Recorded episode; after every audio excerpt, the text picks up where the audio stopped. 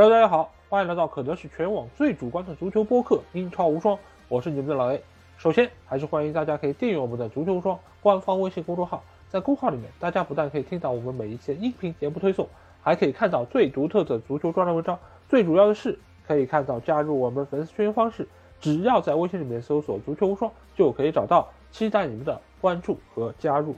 那第十八轮的英超联赛已经落下了帷幕，但是这轮比赛和之前最大的一个区别就是只进行了四场比赛啊，因为我们知道英格兰最近的一个疫情又有抬头之势，所以非常多的队伍内部其实也是有球员或者工作人员新冠检测成为阳性，所以他们都向英足总提出了申请，希望能够将比赛延期。尽管英足总是驳回了一些请求，但是仍然有多达六场比赛。将会推迟到晚些时候再来进行。不过好在积分榜前四位队伍这轮比赛都有出战，所以待会儿我们可以一一来和大家复盘一下他们在这轮比赛的一个表现啊。不过对于接下去英超联赛的一个进行，其实各方各面都有担心他们是不是会将比赛取消。所以在最近进行的英超联盟的会议上，其实这个话题被得到了讨论，而各方得出的一个意见就是暂时不会将联赛取消啊。而且针对最近有不少的比赛推迟的一个情况，他们也同意将足总杯可能第三、第四轮的补赛给取消啊，从而给球员以及俱乐部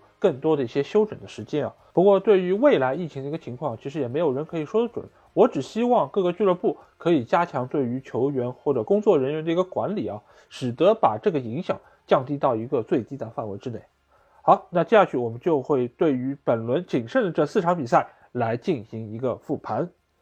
那第一场比赛，我们来到的是埃兰路球场，在这里，利兹联将主场迎战的是阿森纳队啊。对于这两个队伍来说，现在一个境况可以说是比较的不同。利兹联队已经三轮不胜，而且上一轮比赛刚刚零比七大败给曼城啊，整个队伍其实受到了重创，而且贝尔萨似乎也感受到了一些来自下课的压力啊。尽管这个老帅被称为战术大师，而且他在整个利兹联队内部其实具有相当高的一个威信啊，但是连场不胜。对于队伍还是有相当大程度的一个影响，而对于阿森纳队来说，他们自从意外输给埃弗顿队之后啊，已经又取得两连胜，而且这两场比赛他们一球未失，甚至于在最近的五场比赛中，场均进球可以达到两个，啊所以可见他们目前的一个进攻的火力还是非常的厉害。那我们先来看一下双方的一个首发阵容啊，利兹联队是做出了四个人员上变化，尤其是后防线上伤愈复出的科赫来到了先发阵容，还有德拉梅和克雷赫。他们也是一起出现在了首发阵容中。他们换下的是菲尔波、迭戈列伦特，还有沙克尔顿。而在前锋线上派出的是年轻小将格尔哈特，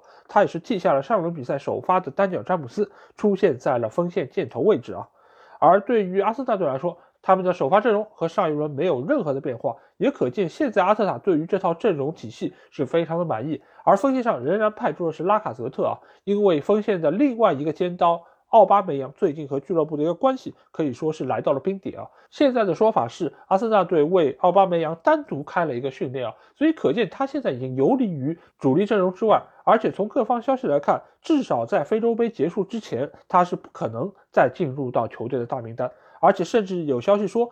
俱乐部考虑在冬窗将他出售啊！所以可见现在奥巴梅扬在队内的一个处境，有点类似于之前在队伍里面的那个大眼睛十号啊。所以相信最近一段时间，拉卡泽特将会被予以重任啊。而对于目前的阿森纳队来说，我觉得他们整个的一个势头确实是非常的好。而且从这场四比一战胜利兹联的比赛中，我们也可以看出，他们在各方各面其实都已经找到了最佳的一个选择。尤其是最近状态火热的马丁内利啊，自从他复出出现在了左边路的位置，整个左路的进攻啊就完全被激活。再加上伤愈复出的蒂尔尼所给到的支援，使得整个阿森纳队的左路啊就变得非常的活跃。而且再加上右路有萨卡，所以现在整个阿森纳队的一个阵容实力可以说是非常的强大。因为两个边路有爆点，又有速度，而且再加上这些年轻球员，他们本身的一个冲劲就是非常的十足。而且他们也算是阿特塔一手栽培起来的，所以对于现在阿特塔给到球队的一些战术打法，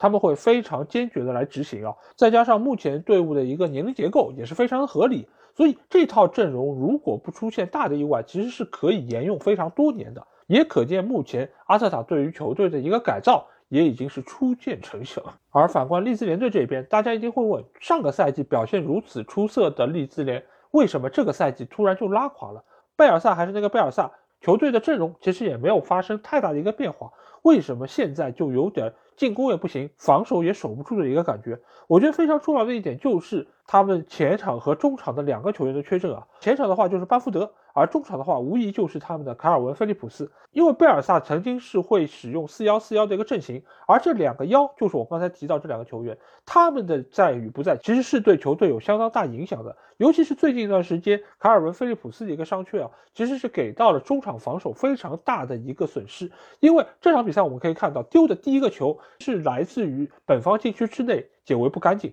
而这个解围不干净的球员，那就是替代菲利普斯出现在后腰位置上的福肖啊。福肖由于多带了一步，被积极上场的拉卡泽特断下之后，给到了马丁内利。马丁内利不等停球，直接射门得分。所以利兹联队目前来说，后卫线前非常重要的一道屏障缺失了。所以他们的防守就会出现这样或者那样的问题，而对于进攻方面，由于缺少了前锋线班福德的一个支点，所以给到整个球队的一个损失是非常巨大的。因为班福德不只是一个比赛的终结者，尽管他在上个赛季把握机会能力确实也是非常出色，但是他其实更大的一个作用是用来串联整个中场线这四个球员的一个跑位。所以目前来说，利兹联队他的一个成绩会有如此大的一个影响，主要还是在于。今年他们在前锋线上少了这样一个关键的支点，尽管拉菲尼亚的表现非常出色，但是拉菲尼亚他目前所要承担的责任确实是有一点点过多了，他又要承担传球，又要承担射门，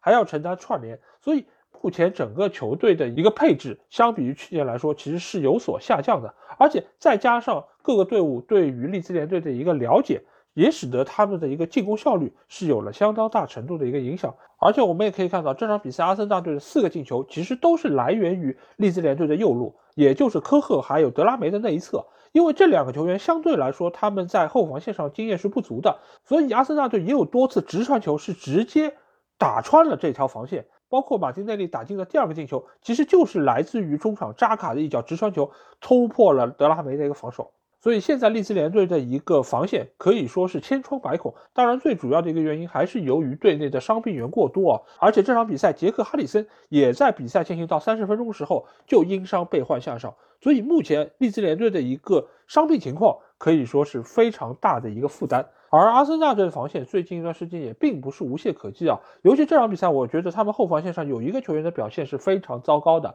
那就是五千万先生本怀特。不但是因为这场比赛他一个非常贸然的铲球送给了利兹联队一个点球机会。而且他在本场比赛中多次的防守其实都是出现了失位，比如说上半场拉菲尼亚有一次边路内切的射门，其实本身蒂尔尼防守的时候是非常不错的，但是拉菲尼亚一个非常灵巧的横向盘带之后，蒂尔尼没有办法能够防到这一端，但是应该出现在这个位置的本怀特却往一个相反的方向去跑，所以给到拉菲尼亚一个非常从容射门的空间啊。尽管这个球没有最后打进，但是已经可以看出这场比赛本怀特的一个防守状态是比较糟糕的，而且他的位置感其实也是出现了偏差啊。所以目前整个阿森纳队的后防线来说，我觉得蒂尔尼和加布里埃尔的一个表现是比较稳定的。富安健洋的话，尽管他在进攻端的表现不错，而且他的一个整个位置感也是非常出色，但是他单对单防守的一个能力仍然是有待提高啊。所以整个后防线上，我觉得最不稳定的一个因素就是本怀特。而对于双后腰的一个配置，帕蒂的一个防守仍然是非常出色，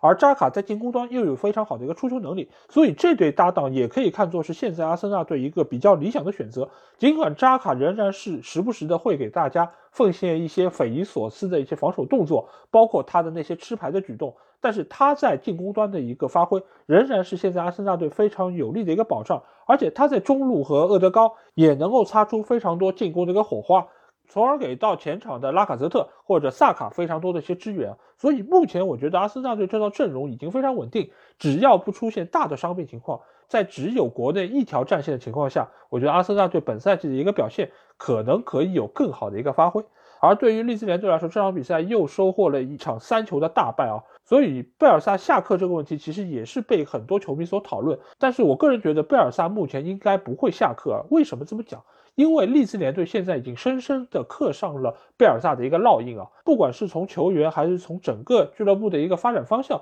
其实都是围绕阿根廷老帅来打造的。你如果真的是让贝尔萨下课，你新来的教练又能不能用好现在这批人？而对于整个俱乐部来说，也需要在非常多的方面推倒重来，这个成本其实是非常高的。而且不管是对内还是对外，其实有一个点是公认的啊，那就是贝尔萨是极大的提升了利兹联的一个能力。所以不管目前俱乐部的一个成绩怎样，我觉得贝尔萨的一个帅位还是非常稳定。但是对于利兹联队来说，面对不断增加的伤病号，贝尔萨这个战术大师能不能找到一些灵丹妙药，那就成了大家都非常关注的一个焦点。而且对于青年禁卫军来说，他们这种崇尚进攻、非常飘逸的一个打法，其实也是球迷非常乐于看到的。所以在接下去圣诞的魔鬼赛程里面，利兹联队能够拿到几分，就将会对他们今年的保级以及贝尔萨的帅位产生极大的影响。好，那下场比赛我们来到是圣詹姆斯公园球场，在这里纽卡斯尔将主场迎战的是曼城啊。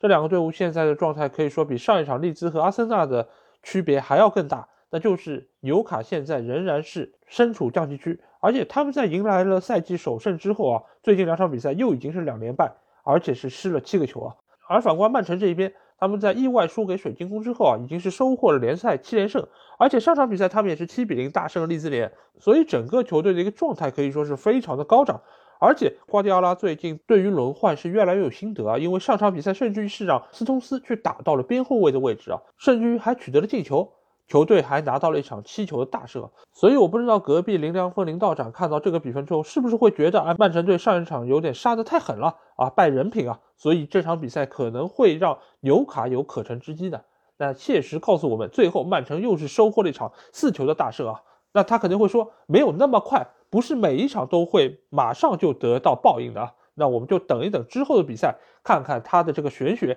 能够玄到什么时候。那我们先来看一下双方的一个首发阵容，在纽卡斯尔联队方面，他们是做出了五个人员上变化，后防线上派出里基还有克拉克替代贾马刘易斯还有舍尔出阵，而在中场是派上了威洛克还有阿尔米隆替下了曼基略和谢尔维，而在前锋线上则是派出了卡伦威尔逊，让他们的中场核心圣马克西曼做壁上观。而在曼城方面，他也是同样做出了三个人员上的变化，后场派出了凯塞洛替下了斯通斯，而在前锋线上则是派出了热苏斯还有斯特林的组合替下了上轮比赛表现不错的格里利什还有菲尔福登。那比赛一开场，尽管纽卡是主场作战啊，但是曼城队仍然是很快就掌握住了比赛的一个主动权，而且很早就取得了进球啊，那就是后防线上的鲁本迪亚兹接凯塞洛的横传之后头球为球队先拔头筹啊。那这个球其实就体现出了现在纽卡非常糟糕的一个防线。你会发现禁区里面纽卡的防守队员是不少的，甚至于在小禁区内，他们也有多达四五名的球员在周边布防。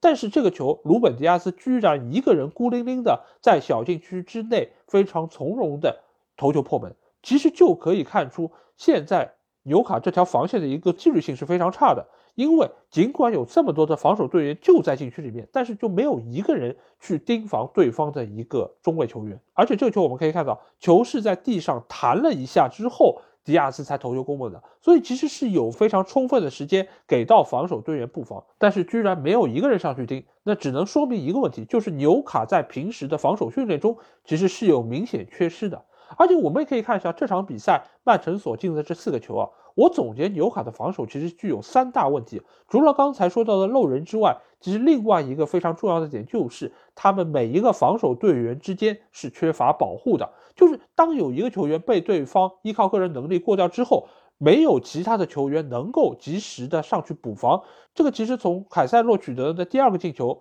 就可以很明显看出，就是他从中路不断的突破之后。后面没有人可以及时的补防上去，对他实施干扰，从而给到他远射非常充分的一个时间。那第三个问题其实就在于每个防守队员他个人单防的一个能力比较弱，就是你面对曼城这样一个整体性非常好的球队，你在整体的防守上已经是落了下风。那这个时候你在个人的防守上如果再出现问题，那纽卡整个防守的一个体系就会被打散，而这个时候你就会展现出更多的一些漏洞给对方来抓住。就比如说曼城打进的这第四个入球啊，就是热苏斯在左边路生吃对方后卫成功，给到了斯特林门前包抄空门的一个机会。所以目前来说，纽卡这条防线可以说是错漏百出，而且他们基本上是汇聚了防守问题的一个集大成者啊。所以难怪有人说纽卡的防守就是英冠级别的。但我们再来看一下纽卡的进攻，进攻方面显然要比防守好一些，因为他们其实在中前场是有几个可以控球带球的球员，就比如说圣马克西曼。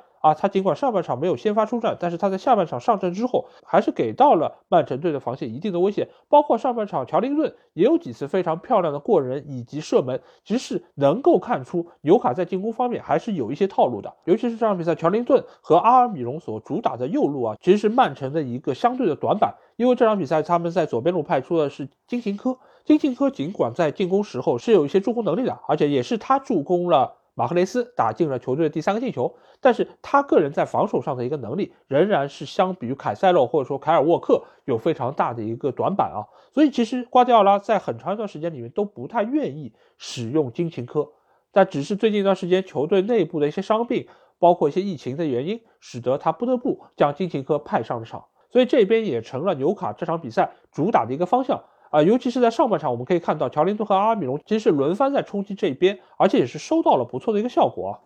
但我们反观曼城啊，就这场比赛，其实曼城队他在进攻线上的一个表现可以说是非常出色，而且每一个球员他都能够体现出他该有的一个作用。再加上这场比赛德布劳内先发上场，他在中场的一个串联。对于曼城队来说是无比的重要，所以现在整个曼城队的一个整体性是有非常大的一个保障，再加上有个别爆点的一些发挥，比如说前几场比赛的贝尔纳多·席尔瓦，以及这场比赛的凯塞洛，都是能够在整个球队正常运转的一个情况下。能够有灵光一现的表现，使得球队取得进球。尤其是这场比赛的凯塞洛，他几乎是一个全能战士，奉献了一球一助攻。难怪有人会说，最佳左后卫或者最佳右后卫的评选，唯一看点只是凯塞洛选择打哪一边啊。所以可见，现在凯塞洛的一个状态，在瓜迪奥拉的调教之下，真的是愈发的出色了。因为毕竟以前在尤文的时候，他只是一个替补球员。而在曼城的防线方面，这场比赛其实也有一个争议点啊，那就是在上半场，其实埃德森在禁区里面扑倒了弗雷泽，而这个球，我个人觉得不判点球是非常合理的，因为这个球已经是超出了弗雷泽可以把控的范围啊，所以这个时候埃德森他其实也是由于惯性刹不住了，所以才扑倒了弗雷泽。所以这个球，我觉得裁判的判罚是比较准确的。目前的曼城队，我个人觉得他们的一个稳定性是非常的好，这个也是他们能够对于冠军奖杯进行冲击，我觉得非常宝贵的一个特点啊。我们会发现，曼城队的进球的球员其实分布在整个球队所有的位置上，尤其这场比赛，他们的后卫球员也是打进了两个进球啊。但是你发现没有，似乎切尔西的后卫进球，我们都会说，哎，又开倒车。但是为什么曼城的？后卫进球之后，没有人说：“哎，曼城你也开倒车。”哎，你没有想过到底是什么原因吗？我觉得非常重要的一点就是，曼城的所有人都能进球啊，除了埃德森之外，剩下的位置所有的球员，我们可以发现几乎都有进球。就算没有进球，至少也是参与过进球、有助攻的。所以现在整个曼城队任何的球员进球，其实都不是一件奇怪的事情。当然，也就不会有人说：“哎，你这个球队只会开倒车。”因为开倒车的意思就是你的后卫进球，你的防守队员进球，但是你的进攻队员消失，你的进攻队员没有任何的进球状态。所以现在曼城，我个人觉得已经又慢慢显示出了他们可以夺冠的那个熟悉的节奏啊，就是面对强队的时候，他们可以技术性击倒；但是面对弱队的时候，他们可以以一种非常强势的方式碾压获胜。所以现在的曼城队无疑是今年英超冠军奖杯最有力的一个争夺者。好，那下场比赛来到莫里纽克斯球场，在这里狼队将主场迎战的是切尔西啊。现在这两个球队的一个境况似乎不是太一样。狼队在上轮比赛终于在四场不胜之后迎来了一场胜利啊，可以说是久旱逢甘霖。而且他们最近六场比赛只失两个球啊，防守能力可以说是相当出色的。而且那两个失球是对曼城还有利物浦的比赛中取得的，可见他们现在防守的一个整体性。已经是达到了相当高的一个水准了。而对于切尔西这一边，最近四场比赛只赢了一场啊，而且已经连着六场比赛失球了。这还是我们之前认识那个拥有门迪的切尔西队吗？显然，最近一段时间他们的一个比赛状态是有所退步的啊。那我们先来看一下双方的一个首发阵容。狼队这次是有三个人员上变化，后防线上是派出了赫维尔替下了塞梅多，而在中场方面则是派上了登东克尔还有波登斯替下了受伤的黄喜灿还有特林康。而对于切尔西队来说，他们是做出了两个人员变化，就是中场线的坎特复出，搭档查洛巴替下了上轮比赛出战的洛夫图斯奇克，还有若日尼奥啊。那这场比赛我们在看到切尔西首发阵容时候，其实也是吓了一跳啊，因为他的替补席上一共是六个球员，已经是要比常规的替补人员要少了，而且除却两个替补门将之外，一共只有四个球员可以供图赫尔来轮换。所以我们也很能理解，在赛后为什么图赫尔会如此的生气，因为整个球队可供上场的球员已经非常的有限，但是足总还是没有批准他们延迟比赛的一个申请啊。所以这场比赛对于切尔西队来说是硬着头皮打下来的一场比赛。但我们可以看一下这场比赛的一个进程啊，因为狼队最近的一个防守能力是非常好的，所以我们也可以看到这场比赛为了要限制切尔西队的进攻，其实他们也是下了一番功夫啊。尤其是要盯防最近一段时间表现非常活跃的右边路的里斯詹姆斯，他们这场比赛用的是马萨尔。由于前一段比赛表现非常出色的埃特努里受伤，所以这场比赛马萨尔被替补上阵啊。但是马萨尔这场比赛的一个表现，确实利用他个人的一个特点，死死的限制住了詹姆斯啊。因为我们知道之前埃特努里防萨拉赫那场比赛可以说是狼队今年比赛的一个经典之作啊，但是马萨尔在这场比赛的一个表现一点也不逊色于埃特努里。因为埃特努里在速度和灵活度上其实是不如马萨尔的，而这些恰恰又是里斯詹姆斯的特点，所以马萨尔的一个特性可以非常好的限制住詹姆斯这场比赛的一个发挥。所以我们会看到，以往来说，切尔西的右路的进攻是要比左路更加活跃的，而这场比赛反而是左路的阿隆索这一侧，他的表现是更加出色的，尤其是在下半场接应坎特的传球，给到了普利西奇非常精妙的一脚身后球啊。这个球其实也是全场切尔西最好的进球得分机会，但是无奈普利西奇的射门被对方表现神勇的若泽萨给扑出啊。那反观狼队这一侧，这场比赛由于切尔西队的右边路派出的是阿斯皮利奎塔，所以这场比赛狼队的主要的攻击火力是集中在他们的左路，而且上半场狼队是取得了一个进球，但这个球由于中路的劳尔西米尼斯处在越位位置，而且是有干扰球的，所以狼队这个进球最终是被吹掉。但是整场比赛，狼队仍然是给到了切尔西的防线非常大压力。但是对于切尔西来说，这场比赛坎特的付出无疑是非常重要的一个补强。而且这场比赛切尔西也没有失球，某种程度上就说明了坎特对于现在这个切尔西队的防守是无比的重要。有他在场上，所有的防守队员他们都会像吃下了一颗定心丸啊！而且这场比赛门迪确实也没有受到太多的一些考验啊。尽管你可以说狼队的锋线就是这么不给力，所以才使得切尔西这场比赛防线看上去比较的稳固啊。但是我们不要忘记一件事情，那就是切尔西这套阵容真的是非常薄，而且甚至这场比赛首发出战的查洛巴在中场休息的时候就被萨乌尔替换下场。所以现在这个切尔西在用人方面可以说是捉襟见肘。你当然可以因为这场比赛切尔西没有赢下来而觉得非常可惜，或者说捶胸顿足。但是我们如果看了这场比赛直播的话，你并不会对于切尔西没有拿下狼队有太多的意外，因为双方其实都没有创造出特别好的进球得分机会，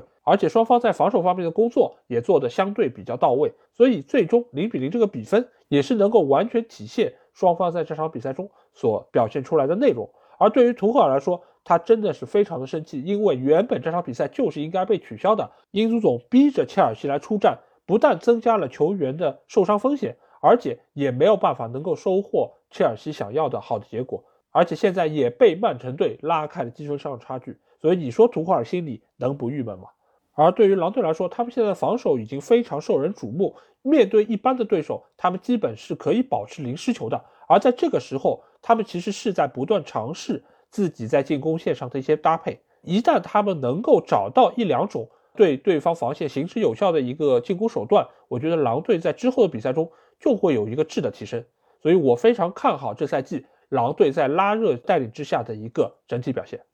好，那接下去来到第四场比赛，也就是本轮最后一场比赛啊，那就是在热刺球场进行的托特纳姆热刺主场迎战利物浦这场比赛啊。那这两个球队目前的一个境况可以说是一喜一忧啊。对热刺来说，他们上一场比赛已经是十五天前打诺里奇的那场英超联赛了，所以热刺已经相当于是两个礼拜没有打过任何的正式比赛。而对于利物浦队来说，自从输给了西汉姆联队之后，整各项赛事已经取得了八连胜，而且英超也是六连胜啊。所以可见，现在利物浦的一个状态可以说是达到了一个高位。那我们来看一下双方的一个首发阵容啊。那热刺这一边，他是做出了五个人员上的变化，后防线上是派出了塞塞尼翁，还有埃莫松，替下了上轮比赛出战的雷吉隆，还有坦甘加。而在中场方面，则是派出了哈里文克斯、泽拉阿里，还有恩东贝莱的组合，替下了斯基普、霍伊比尔，还有卢卡斯啊。这个阵容，我个人觉得孔蒂真的是蛮大胆的，因为他其实启用了多个之前甚至一度被打入冷宫的球员，比如说塞塞尼翁，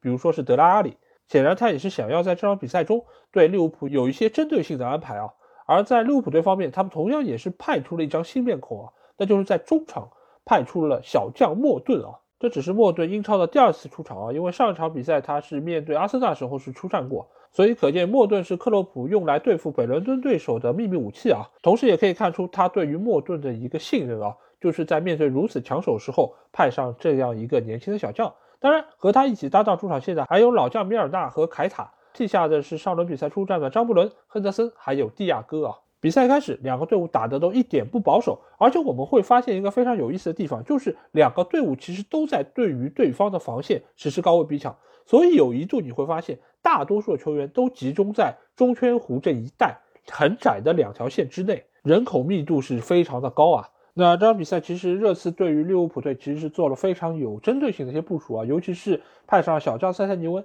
当然，一方面是由于雷吉隆最近刚刚伤愈，所以他的整个状态似乎还没有达到比赛的一个要求。而且在面对萨拉赫这样一个超级杀气的时候，塞塞尼翁他积极的跑动和非常好的一个爆发力也是非常重要的一个特色，这个也是雷吉隆所不具备的。所以孔蒂一方面是派上了塞塞尼翁，主要用来盯防萨拉赫。而另外一个部署则是派上孙兴民和哈里凯恩的一个双前锋的组合，因为这场比赛我们知道热刺的绝对主力霍伊比尔没有办法能够出战，所以他在中场派出了文克斯、德拉阿里还有恩东贝莱的组合。一方面是恩东贝莱有非常不错的出球能力，另外一方面是德拉阿里他有非常不错的一个盘带能力，所以这个时候孔蒂派出了这三个中场球员，其实是在立足防守的情况下是暗藏杀招啊。因为这场比赛我们可以看到恩东贝莱其实是。多次传出了有威胁的球给到了哈里凯恩，而由于双方都是高位逼抢，所以整个防线的落位都很高，所以也给双方在打反击的时候是留出了大量的空间。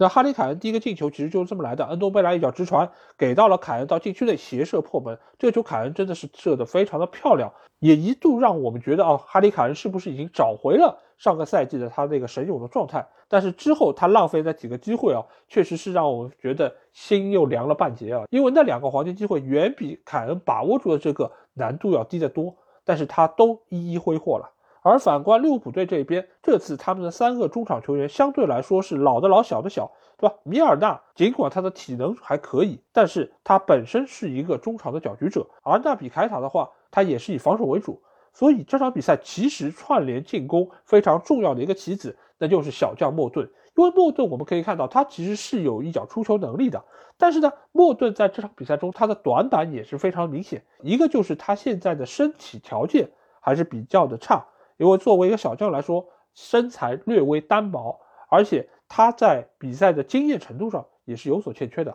这场比赛我们可以明显的看出，他还是略显稚嫩，而且也有一些紧张。因此，在中场方面，这场比赛热刺无疑是占据了相当大的一个主动啊。德莱阿里也是展现出了这个赛季他最好的一个表现啊，因为他在中前场多次的积极拼抢，其实都能够给到对方防线相当大的一个压力。再加上这场比赛利物浦队的后防核心范戴克没有办法出战，所以派上的是科纳特以及马蒂普的组合。这对组合相对来说，他们的配搭是比较陌生的，因为以往的比赛都是他们中间的一个球员搭配范戴克。所以他们联袂出场的机会是比较有限的，再加上两侧的边后卫时常都会压上进攻，所以也给到他们的防守压力是相对比较大的。因此，整个上半场其实热刺是打得更好的一方，他依靠中前场孙兴民、哈里凯恩以及德拉阿里的一个冲击，其实是全方位的打击到了利物浦的一个防线。尤其是上半场德拉阿里拿到那个黄金机会，这个球我不得不夸赞一下阿里松啊。尽管阿里松在下半场漏给了孙兴民一个进球，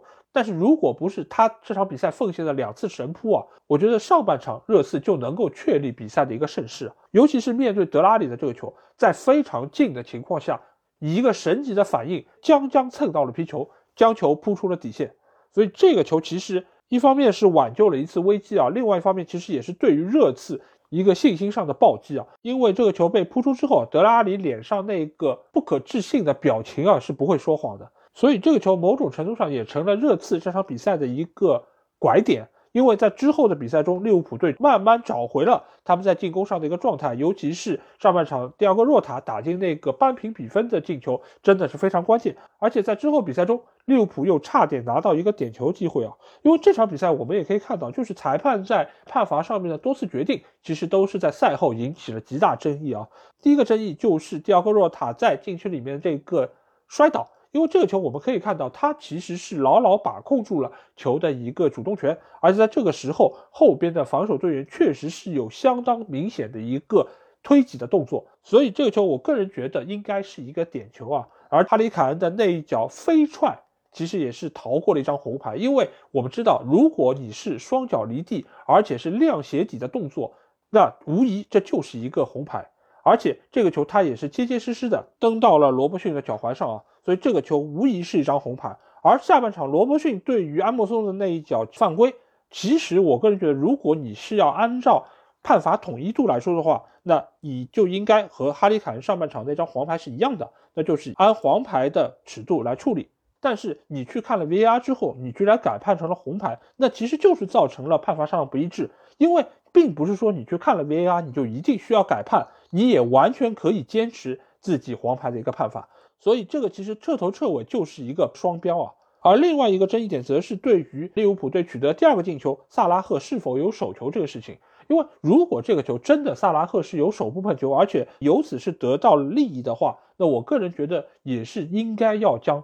进球所取消的。因为其实这个也非常好理解，这个就和你在进球之前如果是有越位或者是有犯规是一样的。因为你这个动作如果是应该吹停比赛的话，那之后所产生的一切。都应该不被承认，所以这个球我也倾向于是将进球取消。但是不管怎么说，这场比赛仍然是非常的精彩，双方也给我们奉献了多个非常漂亮的进攻配合。同时，我们也可以看到孔蒂对于现在这个热刺队的一个提升是相当明显的，而且整个球队现在对于孔蒂的认同感，我觉得也是无比高涨啊。当然，这和他刚刚来到球队有相当大的关系，毕竟穆里尼奥当初刚来的时候也是受到了热刺球员相当大的一个拥护啊。所以之后的情况会发生怎样的一个变化，我们还需要假以时日啊。但是这场比赛，我可以理解克洛普对于裁判判罚的相当多的一些不满啊，因为很多的判罚其实都是对于利物浦队不利的，包括那个点球，包括哈里凯恩所逃过那张红牌。如果上半场哈里凯恩就被红牌罚下，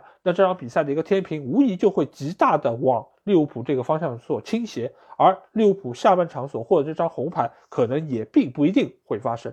所以现在对于 VAR 或者裁判的一些诟病啊，我个人觉得还是在于标准不统一。因为有的时候你真的是不患寡而患不均啊。如果判罚尺度都非常紧，都非常松，对于两个球队都是一样的话，那其实也没有太多可以争辩的。那我最多就是判罚的拿捏上有所区别。但是如果你对一个队伍有非常明显的偏好，那其实就会影响整个比赛的一个公正性，尤其是在这场比赛，双方都给我们奉献了非常出众的球技，非常好的一个组织性、纪律性，以及双方的教练战术打法都有非常强的一个针对性，所以整场比赛其实看点是非常多的。但是裁判过多的参与，真的是毁了这场比赛，因为我们还看到这场比赛不但是出现了红牌，而且双方其实拿到的黄牌也非常多，这只能说明一个问题，就是。裁判对于整场比赛的一个掌握失控到了一个怎样的程度？对于两个球队来说，这个结果是比较的公平，但是双方似乎都觉得一分不够解渴啊，因为热刺已经好久都没有打比赛了，他们急需上分，